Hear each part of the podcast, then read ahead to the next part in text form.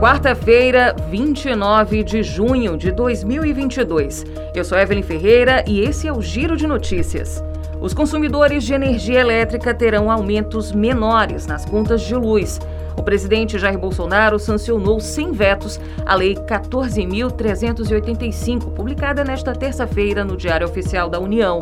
Aprovado pela Câmara dos Deputados no início do mês, o texto estabelece a devolução do imposto sobre a circulação de mercadorias e serviços, o ICMS, que é o imposto estadual, incluído na base de cálculo do Programa de Integração Social, PIS, e da contribuição para o financiamento de Seguridade Social, COFINS, que são tributos federais. A lei alterou as normas da Agência Nacional de Energia Elétrica, ANEEL, para agilizar a devolução dos valores cobrados a mais no PIS-COFINS. A devolução será feita por meio de aumentos menores nas tarifas de energia. Em 2017, o Supremo Tribunal Federal determinou a exclusão do ICMS do preço que serve como base de cálculo do PIS/COFINS.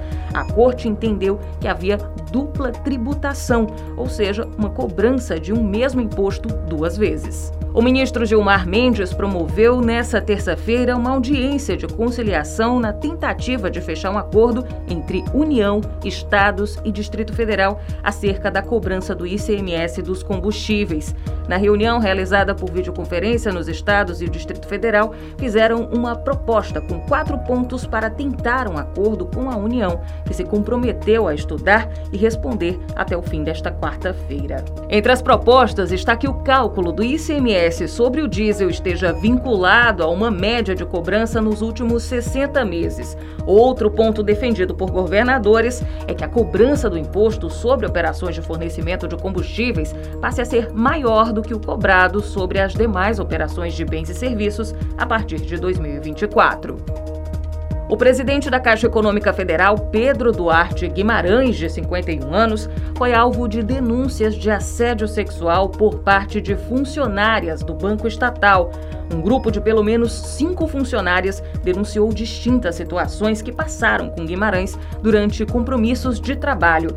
Dentre os casos de assédio, apontaram toques indevidos e brincadeiras desrespeitosas. Considerando as repercussões sobre a denúncia de assédio, o Planalto considera certa a saída de Pedro do cargo de gestão. Bolsonaro pediu para a equipe econômica do governo para buscar possíveis substitutos para a presidência do banco. O Giro de Notícias tem produção de Evelyn Ferreira e consuloplastia de Cid Filho. Essas e outras notícias você encontra no gcmais.com.br.